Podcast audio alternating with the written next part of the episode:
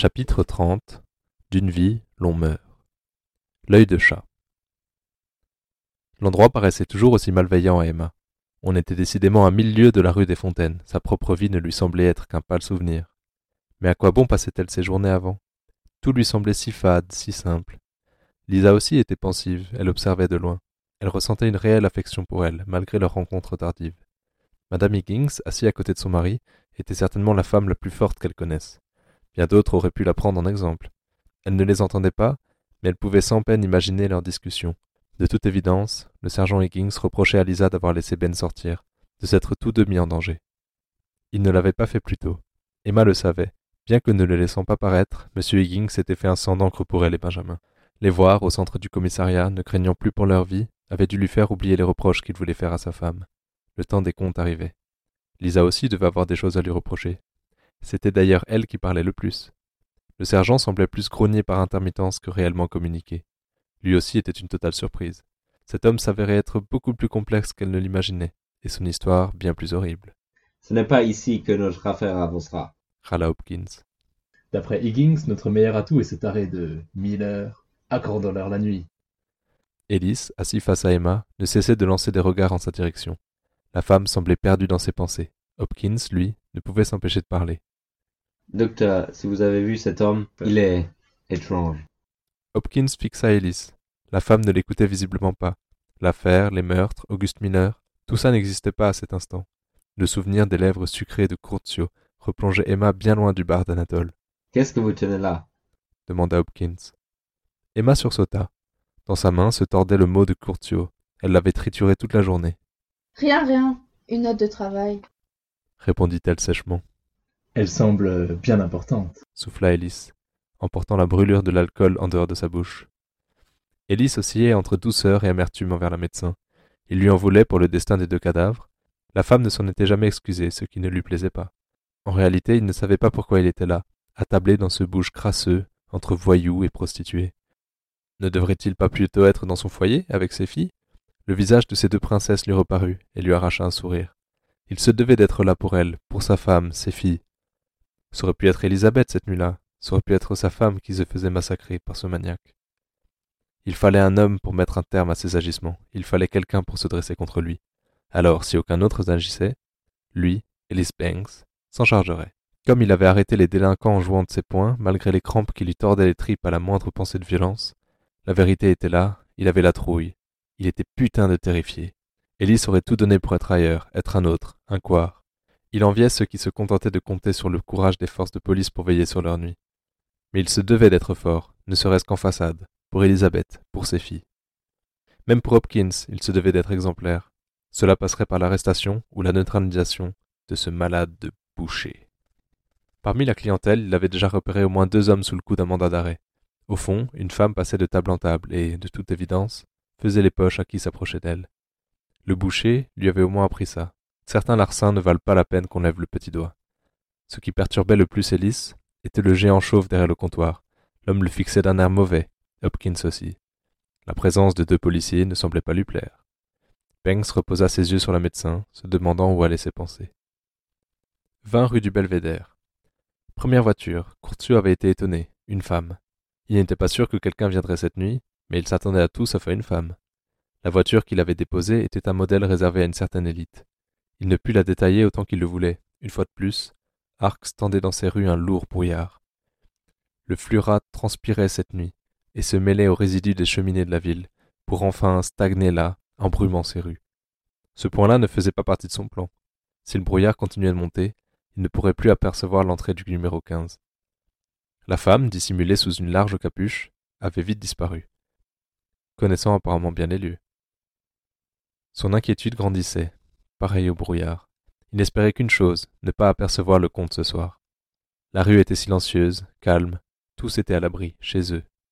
L'on ne sortirait pas cette nuit, à moins d'avoir une bonne raison.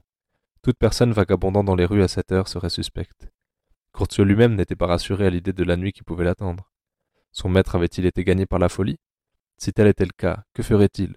Devait-il l'arrêter, le tuer? S'il était responsable de ces massacres, il ne méritait aucune pitié. Posé sur le minuscule lit, son revolver semblait répondre à ses interrogations. Le canon cassé, Courtieu avait vérifié encore et encore le chargement. Cette arme était d'une efficacité redoutable. L'homme avait là créé la façon la plus sûre d'enlever la vie à son prochain, et cela de la manière la plus impersonnelle. Si Balthazar Barreto devait être arrêté cette nuit, mis hors d'état de nuire, cela ne se passerait pas ainsi. Si cet homme qu'il admirait et en qui il avait une confiance aveugle s'était ainsi joué de lui, cette arme ne serait pas une réponse appropriée. La seule solution se plaquait sur sa hanche, rangée dans un mince fourreau de cuir. Si Balthazar passait sous ses yeux ce soir, s'il passait cette porte avec pour but de massacrer cette femme, alors Courtio l'affronterait d'homme à homme, et il le tuerait de la manière la plus personnelle qu'il soit. Courtio fit jouer le couteau entre ses doigts. Imaginer un affrontement lame à lame était comme jouer à pile ou face. La chance aurait plus de poids dans la balance de la victoire qu'autre chose. Et la chance était de son côté, car il ne lui laisserait pas l'occasion de se défendre. La scène s'était déroulée plusieurs fois dans son esprit. Lui montant en silence les marches étroites menant à l'appartement de Balthazar, puis, poussant la porte, le découvrant. Il serait là, cap noir sur les épaules, un énorme couteau entre les mains, prêt à défigurer la pauvre victime.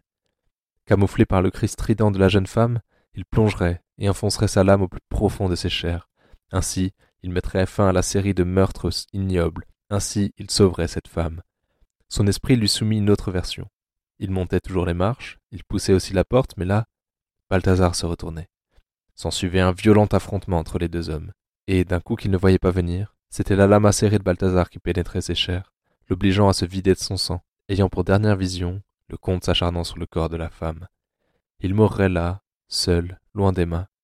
L'idée lui tordit les tripes. Après tout, la médecin valait sûrement la peine qu'il laisse l'honneur de côté pour cette fois. Il attrapa le revolver, fit claquer le barillet et le fourra dans sa ceinture. Une demi-heure était passée depuis que la femme était arrivée. Il ne voyait toujours aucune trace du comte. C'était absurde de penser qu'elle était là par hasard. Le brouillard rendait invisible le sol de la rue, transformé en un uniforme tapis blanc. Les maisons semblaient flotter au-dessus des nuages. L'atmosphère était pesante, la maison autour de lui craquait. Seul le bruit du bois l'accompagnait, tout était trop silencieux. Ses nerfs étaient tendus au maximum. Soudain, un son familier parvint de la rue, le glissement typique des roues ferrées d'un fiacre sur les pavés. Il se colla à la fenêtre. Il apparut, vision fantomatique. Deux lumières sautillantes découpaient le brouillard, laissant libre le chemin au cocher. La voiture avançait, tranquille. Bientôt elle lui apparut dans son entièreté. Le cocher se cachait derrière des couches de vêtements, seuls ses yeux brillaient dans la nuit. Balthazar? Il ne serait jamais venu ainsi, bien trop visible, bien trop bruyant. La voiture s'était pourtant arrêtée devant le numéro 15. Aucun doute possible. Courtieu ne pouvait cependant en apercevoir l'intérieur, les rideaux étaient tirés. La personne à l'intérieur venait certainement d'en descendre. La voiture basculait sur ses suspensions. Il ne put voir qui en sortait. La voiture elle-même cachait l'occupant et l'entrée du bâtiment. Le cheval, recrachant de longues volutes de vapeur, lui produisit une impression malveillante. Cette nuit, tout arc semblait de mauvais augure. Comme il était apparu, le fiacre s'évanouit dans le brouillard. Quelqu'un en était descendu, c'était une certitude. Le bruit des roues ne lui arrivait déjà plus aux oreilles. Son cœur s'emballait dans sa poitrine. Il devait y aller. Il devait lui aussi plonger au cœur du brouillard. Il dut se faire violence pour se mouvoir, mais, à l'instant où il s'écartait de la fenêtre, une silhouette se découpant dans la rue le retint. Une ombre inquiétante se profilait, rasant les murs, tête baissée, sous un haut chapeau. Courtier se plaqua sur le côté de la fenêtre. Il l'avait reconnu, inutile de voir son visage. Au milieu de cette rue embrumée, tranchant le brouillard, l'assassin arrivait, le comte était là. Son attitude correspondait parfaitement à ce que prévoyait Courtio. L'ombre ne fut à sa vue qu'une dizaine de secondes. Il était apparu et était rentré directement dans le bâtiment. Gorge nouée, Courtio se mordit les lèvres de rage. 15 rue du Belvédère. Balthazar referma la porte derrière lui avec empressement. Il y était, enfin. Il resta sur le palier un instant, s'imprégnant de l'ambiance de la demeure. Tout était calme. Il flottait dans l'air un léger parfum féminin. Elle était déjà là. Elle avait allumé quelques lumières menant aux étages, juste de quoi le guider vers elle. Il s'en réjouit. Il était là, chez lui, à l'abri des regards, au calme, enfin. Il se débarrassa de son manteau et se mit en marche. Chaque degré de l'escalier grinçait sous lui. Il passa le premier étage, tout y était noir. Plus il montait, plus le parfum se ressentait. Un léger sourire tordit son visage, il repensa à leur entrevue, à sa police. Les mentions battaient en lui. Pourtant, une étrange sensation ne le quittait pas depuis qu'il avait bifurqué dans la rue, comme si on l'observait, si un regard se posait sur lui. Une fois avec elle, la sensation se dissiperait bien vite. L'escalier le mena au deuxième étage, des bougies envoyaient leur timide lumière dansante sur les murs. La porte de l'appartement était entr'ouverte, l'odeur était maintenant enivrante, sans aucun doute, ils allaient passer une nuit inoubliable. Pas sûr que tu sois en état de te présenter au conseil demain, ricana Balthazar montant les dernières marches. Le salon était plongé dans une faible lumière. Tous les objets envoyaient d'énormes ombres au gré des vacillements des chandelles. Cette nuit, la part de ténèbres serait, en cette pièce même, décuplée. Cette nuit, on pourrait enfin en juger la toute-puissance. Il pénétra son propre salon comme un étranger, la cherchant des yeux. Il était pressé, il voulait se mettre à l'œuvre. Des flots sucrés embaumaient l'air. Soudain, un rire claqua dans la pièce. Balthazar fit volte-face. À moitié dissimulée dans l'ombre, une beauté suffocante apparut à ses yeux. Une véritable statue de marbre, sublime, parfaitement lisse, ondulait. Elle riait, miaulait presque. Le visage de Balthazar se fendit d'un large sourire. En deux pas, il fut sur elle. Les yeux de Margaret apparurent soudain dans le noir, terrifiés, et la seringue se planta dans les plis de la gorge. Au rez-de-chaussée. La porte d'entrée n'était pas verrouillée. Courtieu entra. Tel un être vivant s'invitant avec lui, la brume pénétra à l'intérieur du corridor. Un frisson le parcourut, lui rappelant le caractère irrémédiable de cette nuit. Il débutait à cet instant un affrontement total. Il tenait son arme braquée face à lui. La visibilité était quasiment nulle. Seules quelques bougies plantaient leur lumière çà et là. Il remarqua le manteau accroché là. La qualité des tissus le plongea un cran plus loin dans l'abattement. Tout son corps s'agitait sous l'emprise de ses nerfs. Il avait l'impression d'être revenu le jour de sa première opération. Impossible d'être maître de lui. La peur au ventre, il monta l'escalier. Rien autour de lui ne bougeait. Les ombres lui semblaient toutes dissimuler des forces occultes. Tentant de se rassurer, il se répétait. Un homme, ce n'est rien d'autre qu'un homme qui t'attend là-haut. Juste un homme. Un coup de feu, et c'est terminé. Il était au premier étage. Le bâtiment ne lui avait jamais paru aussi hostile. Et si Pacomio était avec lui S'ils étaient tous là Que ferait-il dans ce cas? Roulian s'attaquerait-il à lui? Oserait-il? Des grincements à l'étage le suspendirent dans le temps. La crainte s'insinuait en lui comme une volée d'épingles perçant sa peau et déversant l'immonde poison. À cet instant, il regretta d'avoir voulu régler ça seul. Il aurait souhaité plus que tout au monde l'appui du sergent Higgins. Il était maintenant trop tard, il ne pouvait reculer. C'était signé l'arrêt de mort de cette femme. Il prit la plus grande inspiration qu'il put et s'engagea dans le mince escalier. La scène s'était jouée dans son esprit une dizaine de fois, mais cette fois, la terreur s'enroulait autour de lui. Il ne s'était pas trompé, le comte serait bien là-haut. Un espoir le traversa soudain. Avec de la chance, Emma ne l'avait pas écouté. Avec un peu de chance, elle avait donné l'adresse au sergent. Avec plus de chance encore, il serait là d'une seconde à l'autre. Il y avait bien trop peu de marche dans cet escalier. La porte face à lui s'approchait bien trop vite. Au cœur de la ville.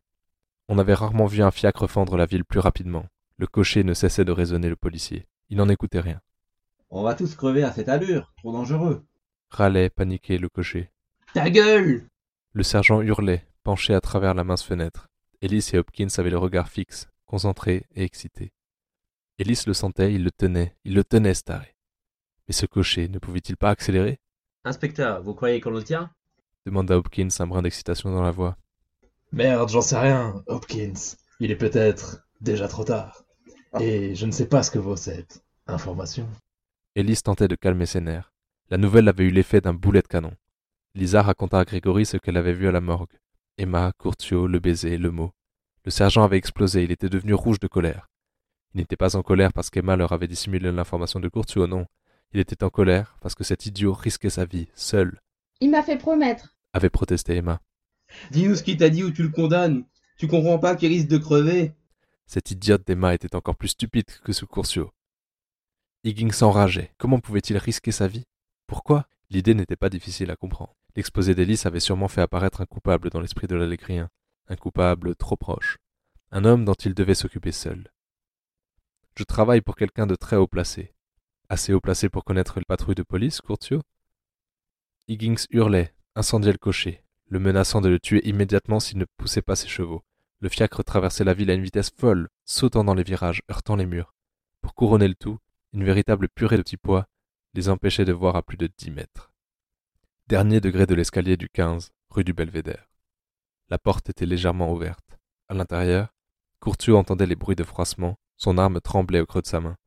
Il se fit une promesse, tirer sur le comte à l'instant même où il l'apercevrait, ne pas réfléchir, ne pas se questionner, tirer, l'abattre, point. Il aurait ensuite le reste de la vie pour essayer de le comprendre, pour méditer sur la nature de sa folie. Le visage chaleureux de Balthazar lui apparut. Courtiot fit disparaître cette pensée immédiatement. Foutre Ce salaud ne sortait pas de sa tête. Il devait se résigner. Balthazar était le seul dénominateur commun à toutes les identités qu'il avait vécues. Son futur roi, son ami. Sa main se posa sur le panneau de bois et le poussa. La lumière était faible, irrégulière, et donnait aux objets des formes grotesques. Il mit un temps bien trop long à décrypter l'ensemble de la pièce. La forme claire qui trônait devant lui était une femme nue, morte ou inconsciente. Un filet de sang dessinait une ligne rouge sur sa gorge. Il n'avait jamais vu de corps si parfait. Il aurait voulu garder ses yeux sur cette beauté éternelle, figée. La peur le ramena à la réalité. Il le vit, à côté de la femme, son cœur s'écrasa, douloureux, comme si à chaque contraction, il venait heurter une constellation de vers pilés. Le dégoût guida son arme. Il s'était fait la promesse de tirer à l'instant où il les verrait. Il en fut incapable. Le regard de Balthazar le bloqua sur place. L'émotion était plus forte que lui. Une voix lasse finit de l'enfermer dans l'angoisse la plus profonde. Curtio, Curtio. Voilà bien un homme qui n'était pas censé être là. Un spasme horrible le secoua. Une lame était fichée entre ses reins. Comment avait-il aussi rapide? Un voile noir passa sur ses yeux et il s'effondra au sol. Le visage d'Emma l'accompagna dans sa chute. Il perdit conscience un instant. Ça ne devait pas se passer comme ça. Au pire, il devait mourir après un long combat contre le comte. Mais pas comme ça, pas si vite. Fendant la ville. Plus vite, plus vite, merde Le fiacre allait tomber en morceaux, le bois et les pièces de métal hurlaient. La tension des trois hommes allait grandissant. Ellis n'avait pas réagi directement. Seul Higgins avait remarqué l'urgence. Mais vous êtes tous cons S'il est pas là demain Et pourquoi, à votre avis? Bougez-vous le cul Anatole, je te les confie Banks et Hopkins avaient suivi le sergent qui partait déjà du bar, laissant Emma et Lisa sidérés. Ils en étaient maintenant convaincus. Higgins avait raison. Ellis le sentait, ils allaient la voir, cette nuit même. Rue du Belvédère. Son sang s'écoulait par vagues chaudes dans son dos. La lame avait tranché profondément dans les chairs. Un instant, sa lucidité revint. Sa vue se fit plus précise. Il était là, tournant autour de la femme. Curtio s'appuya sur son bras, se stabilisant malgré la douleur. Ses yeux clignaient frénétiquement, sa vision passait du noir total à un ensemble flou. Il braqua son arme sur la cible mouvante. Et tu vas faire quoi avec ça? Clignement, il était sur lui. Il n'avait pas tiré, sa main était plaquée contre le mur. Ses forces l'abandonnaient, il ne pouvait lui résister. Il allait le tuer là, sur place. Il ferma les yeux. L'autre main fouilla dans sa veste. Soudain, une douleur atroce irradia son poignet. Curtio hurla, un mal blanc, aigu, lui tordait les membres. Son propre couteau était planté entre les deux os de son bras, le fichant dans le mur. Voilà. Tu n'allais quand même pas me tirer dessus, Curtio. Nous avons tant à faire cette nuit. Curtio geignait. Il tenta de tirer sur son bras, impossible. La douleur était trop forte. Sa vie s'écoulait à une vitesse affolante. Il ne parvenait plus à maintenir sa tête droite. Tout lui apparaissait par bribes lugubres. Ce soir, j'ai accompli mon chef-d'œuvre. Désolé pour ta main. J'aimerais pas que tu m'en empêches. Maintenant, ouvre les yeux, Hermar. Il ne parvenait qu'à détailler les silhouettes floues, la tache claire de la jeune femme nue, et l'autre, ombre noire, folie pure. Soudain, un flot rouge s'ajouta à la scène. Observe, observe. Regarde comme elle s'est préparée, cette petite pute. Curtio ferma ses yeux. Ce malade tranchait dans les chairs de la pauvre femme. Curtio n'espérait qu'une chose, qu'elle fût déjà morte. Le bruit de la lame se répétait encore et encore. Baigné par cet horrible massacre, Curtio, exténué, perdit connaissance. Sa mère, petite silhouette brûlée par le soleil, l'observait, au cœur d'un oranger. Des dizaines d'arbres en fleurs l'entouraient. Curtio eut mal l'air. Le parfum frais, vert, des fruits lui parvint. Dieu qu'il se sentait bien. Le regard de sa mère, qui pouvait être si rude, avait, en ce moment, la douceur du lait. Il serra la main qui reposait dans la sienne, adoucie par cette vision. Elle était stressée. Emma cherchait dans son regard un soutien. Maï va t'adorer, ne t'inquiète pas. La si fière médecin sévernienne lui sourit. Une déchirure dans la jambe le ramena à lui. La sensation était intenable. Il gémit, les dents serrées. Il avait l'impression qu'on raclait l'os de sa cuisse. Ses jambes s'agitaient violemment, ses bottes, trempant dans son propre sang, glissaient sur le parquet. Pardon, t'étais parti depuis un bout de temps. Désolé, ça doit faire un mal de chien. La lame, fichée dans le muscle de sa jambe, s'extirpa enfin, laissant à sa place un autre flot de sang. Curtio se fit une raison. Jamais il ne pourrait s'en sortir. Sa tête reposa sur son torse, il n'avait plus la force de la tenir. Il le sentait, il était toujours là, à quelques centimètres. Il s'étonna, il n'avait plus peur. Il avait bien raison, ce n'était qu'un homme face à lui. Complètement malade, mais rien qu'un homme. Curtio sourit légèrement. Le sergent Higgins le retrouverait et le buterait à sa place. L'odeur du sang emplissait la pièce, un bourdonnement lui parvenait, mais il ne put l'identifier. Oh, excuse mon ami. Elle semble avoir retrouvé l'usage de la parole. Curtio serra les dents. Toutes les douleurs qu'il ressentait disparurent. La peur, elle, revient. La femme était en vie. La pauvre devait vivre un martyr horriblement pire que le sien. Espèce de taré Je vais te crever, bastardo, t'entends? Je vais te crever Non, non, non. Tu ne peux pas. En réalité, tu seras bientôt mort. Tu perds bien trop de sang. J'en suis le premier désolé, Curtio. Crois-moi. Mais ils devaient comprendre, tous. Pourquoi? Mais pourquoi tu fais ça? Les mots de Curtio se perdirent dans la pièce. Il s'était écarté de lui. De nouveau, le bourdonnement horrible revint. La femme geignait comme si un objet bloquait sa gorge. Seules les vibrations emplissaient la pièce. Un frottement liquide agressait les oreilles de Curtio. Soudain, un bruit de pas rapide et une sensation chaude contre sa joue. Mais regarde ça Regarde, touche T'as déjà vu une chatte comme ça?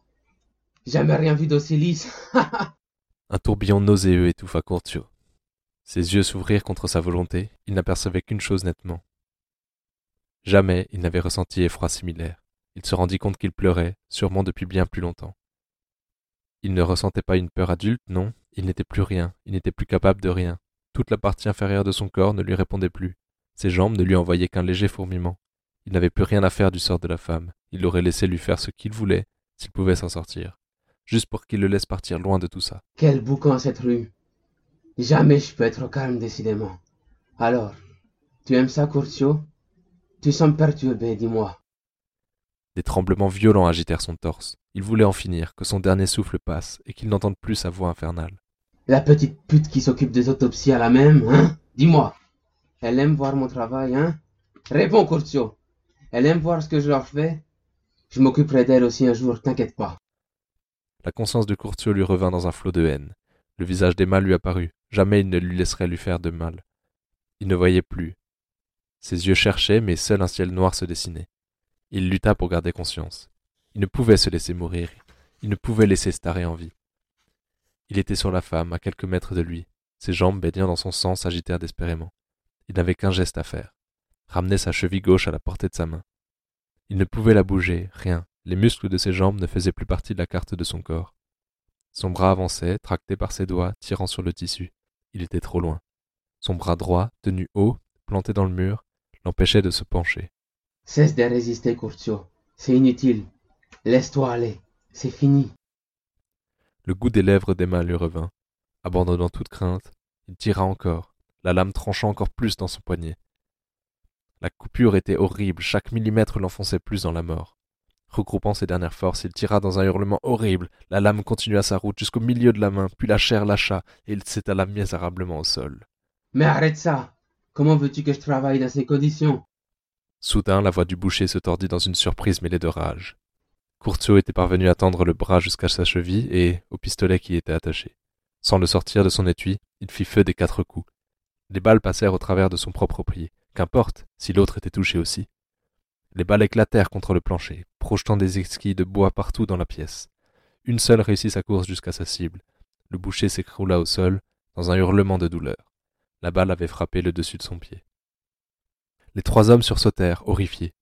Les hurlements puis les coups de feu avaient fendu l'air calme du numéro 15. En haut hurla Higgins. Les trois policiers s'engouffrèrent dans l'escalier, montant les marches quatre à quatre. Deux voix avaient résonné. Le premier hurlement était celui de Curtio, sans aucun doute. Mais le deuxième? Plus rapide, Elise doubla Higgins dans l'escalier. L'espoir regonfla Higgins. Si Curtio hurlait, il était en vie. Poussez-vous Hopkins fila comme une flèche. Le jeune agent, arme au poing, le dépassa également. Ils arrivèrent sur le palier du premier étage. Higgins, essoufflé, arriva le dernier et tenta de décrypter l'endroit. Il ne lui fallut qu'une seconde pour remarquer l'escalier. Ellis s'y était déjà engagé. Juste derrière, Hopkins replongeait dans les marches. Higgins arriva au, au bas des marches. Ellis au sommet parvenait devant une porte un étage plus haut. Une flamme gonfla sa poitrine. Ils allaient choper ce fils de pute. Oui. Ellis et lui allaient le crever ici même.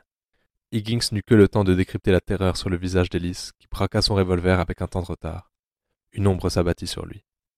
Dans la lumière des bougies, le boucher planta frénétiquement sa lame dans la gorge de l'inspecteur Banks, qui se secoua horriblement. Plongé jusqu'à la garde, la lame, effroyable, massacrait le cou de l'inspecteur, envoyant son sang par violentes giclées contre les murs. Hopkins hurla de terreur. À mi-course de l'escalier, Higgins mit l'assassin en joue et fit feu. Les balles heurtèrent le dos d'Ellis, dont le corps venait de leur être jeté.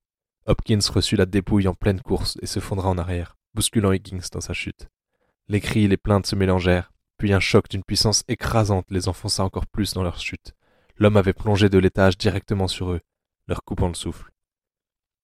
Le sang d'Ellis se déversait par d'immondes giclées sur les deux hommes. Le temps qu'Higgins et Hopkins se dégagent de la dépouille, le boucher atteignait l'autre escalier. Higgins fit feu, vidant son barillet, les éclairs du canon coupant la scène en images figées. Un regard pour son ami. Les yeux d'Ellis Banks n'étaient déjà plus que deux globes vides de vie. Trop tard. Higgins arracha l'arme des mains d'Hopkins, hagard, et se mit à la poursuite du boucher. La rage aux lèvres, il plongea dans l'escalier. Il fut accueilli par un coup de lame circulaire qu'il esquiva de justesse. L'homme l'attendait au bas de l'escalier. Une empoignade et il réussit à envoyer son genou dans les côtes de l'homme, qui s'étouffa de douleur. Mais déjà, la lame revenait à l'assaut, rapide, mortelle. Higgins trébucha en arrière, laissant l'occasion au boucher de lui échapper par la porte d'entrée l'assassin allait disparaître dans les brumes qu'il avait fait naître. Quand Higgins arriva dehors, il était sur sa droite, quelques mètres en avant. Au moment où il allait le mettre en joue, un fracas de verre brisé figea les deux hommes. Le corps d'Hopkins plongeait du premier étage en direction du boucher. Higgins suffoqua de peur. Il voyait le tueur l'accueillir sur sa lame. Il n'en fut rien. Hopkins heurta le sol et se rétablit vigoureusement, roulant à l'impact. La scène sembla surprendre tant Higgins que le boucher, restés immobiles. Dans un envol de verre mêlé au brouillard, L'agent Hopkins se rua sur l'assassin comme il l'aurait fait sur un misérable voyou. L'agent ne craignait pas la lame, il défiait la mort. La surprise embourba les mouvements du boucher et Hopkins, d'une bourrade, le fit tomber au sol. D'un violent coup du bras, le boucher envoya son poignard vers la gorge d'Hopkins. Il n'y parvint pas. L'agent bloqua le bras et répliqua. Hurlant, il écrasa sa tête contre celle du tueur dans un bruit sourd. Higgins fut subjugué par la violence de l'agent Hopkins. Il allait redoubler son coup quand une puissante déflagration trancha l'épais brouillard. Des gerbes de feu explosèrent dans la brume. Les balles ricochèrent à côté d'Hopkins. Higgins repara la source et fit feu à son tour. Il vida le second barillet dans la direction de l'attaque, puis plus rien. Il replongea ses yeux vers Hopkins. Il était à quatre pattes, la main sur la gorge. Le boucher n'était plus là. Des pas s'éloignaient sur le pavé, derrière le mur de vapeur. C'était trop tard, impossible de les rattraper. Hopkins Hopkins S'affola Higgins. C'est. Ça va, sergent s'étouffa l'agent. Le boucher l'avait frappé d'un coup de poing dans la pomme d'Adam, coupant sa respiration. Higgins fut soulagé une courte seconde et il réalisa soudain tout ce qu'il attendait là-haut. Ellis Banks était mort, la gorge sectionnée de multiples coups de poignard. De toute évidence, Curtius Solis, dont le rôle exact au sein de leur pays lui était encore flou, devait être mort lui aussi. L'Alécrien aurait bondi à la poursuite de ce tueur s'il en avait eu la possibilité. Hopkins et lui restèrent ainsi de longues minutes, la gorge serrée, aucun d'eux n'osait parler, ni même bouger. Finalement, Higgins fut le premier à reprendre la parole. Reste ici, Hopkins. Higgins ne ressentait plus rien, il était sidéré. Il fixa le bâtiment qui le défiait. Une fois de plus, Arx avait gagné. Cette ville lui avait pris encore un être cher. C'est la mort dans l'âme qu'il pénétra à nouveau dans le numéro 15. Il y était arrivé il y a moins de vingt minutes, et il lui semblait que toute sa vie y était passée. Qu'il était mort là-dedans, une fois de plus. Il arracha une bougie de son socle. Déjà, la pitoyable lumière qu'elle créait lui donna envie de chialer. La clarté jaune lui fit apparaître des traces de sang dans le premier escalier. Il arriva sur le palier. Sur sa gauche, dans l'auréole d'une frêle bougie, le visage d'Ellis Banks s'était figé dans un cri de douleur. Sa gorge était une immonde plaie béante. Higgins dut réprimer un sanglot ou un hurlement. Il ne parvenait pas à identifier les émotions qu'il traversait. La flaque de sang autour d'Ellis était ignoble, noire, souillée de leurs empreintes. S'il ne le fixait pas, serait-ce réel? Putain de merde, Ellis. Pourquoi n'avait-il pas laissé Hopkins en avant? Pourquoi? Pourquoi n'avait-il pas attendu? Pourquoi? Une présence sombre parcourut son dos quand il passa devant lui, montant une à une les marches de son cauchemar. Le mur du palier était vandalisé des giclées de pourpre d'Ellis. Il ne ressentait plus les battements de son cœur. L'idée qu'il fût mort le traversa. Ça ne l'aurait pas étonné. Il avait toujours été persuadé qu'un homme soumis à trop d'horreur pouvait en mourir. Il trouva enfin la force de pénétrer dans l'appartement. Ses pas s'engluèrent. Au sol, une flaque morbide, similaire à celle du premier étage, s'étendait. Son regard descendit lentement vers elle. En son centre, Solis était figé, la main accrochée sur son arme. Higgins détourna le regard, dégoûté. L'homme semblait avoir souffert horriblement. Croyant échapper à la folie, il en découvrit une plus terrible encore. Une femme nue s'étendait, allongée sur une table dans une position obscène. Du sang recouvrait la pièce autour de lui. La bougie lui mettait en lumière un tableau d'une laideur infinie. Jamais il n'avait imaginé une telle violence. Le corps témoignait d'une folie terrifiante. Il ne put observer la scène plus longtemps. L'odeur du sang et de la mort était trop difficile à supporter. Il posa à nouveau ses yeux sur Curtio. Une onde de tristesse s'abattit sur lui. Il était arrivé trop tard. De combien de temps? S'il avait été plus rapide, alors cet homme serait encore en vie. Le hurlement qu'il avait entendu en passant la porte lui revint, altérant son esprit. Curtio était encore en vie à ce moment-là. C'est lui qui avait fait feu. Les traces de sang dans l'escalier étaient celles du tueur. Au sommet de l'agonie, l'allégrien avait trouvé la force de se battre et avait blessé ce malade. Higgins s'approcha de sa dépouille, l'attrapa et l'étendit sur le sol. Son visage s'était éteint, torturé. Higgins lui ferma les paupières d'une main tremblante. Au bout des doigts du cadavre, deux lettres. Les deux premières de l'alphabet étaient tracées d'une encre de sang. Un sanglot monta à nouveau dans sa grosse carcasse. Ils avaient perdu, ça ne s'était joué à rien, et ils avaient misérablement perdu. Et tout ce qu'avait pu faire ce con était de tracer deux putains de lettres avec son sang. C'était pitoyable, ils savaient déjà qu'ils arrivaient trop tard. Ce courtier ne les connaissait pas depuis une semaine, et leur incapacité lui avait déjà sauté aux yeux. Voir là cet homme, encore inconnu quelques jours plus tôt, dans cet état, le bouleversa plus encore que la mort d'Hélice. Il ne savait pourquoi, mais l'allégrien dégageait une noblesse, une droiture. À n'en pas douter, Curtio Solis savait tout d'un grand homme. C'est lui qui avait sauvé le gamin. Comment lui annoncer? Et au docteur Danielson L'idée de cette discussion asséna le coup de trop sur son âme. Higgins laissa les sanglots l'emporter. Il retomba sur le sol, laissant tomber la bougie, refermant la nuit sur cette scène morbide. Achetez Arco, ou vous serez la prochaine victime. Merci infiniment pour votre écoute. L'histoire vous plaît? Le roman complet vous plaira encore plus. N'hésitez pas à vous procurer un exemplaire pour encore plus de suspense et d'intrigues toujours plus intenses. Le lien pour le commander est en description.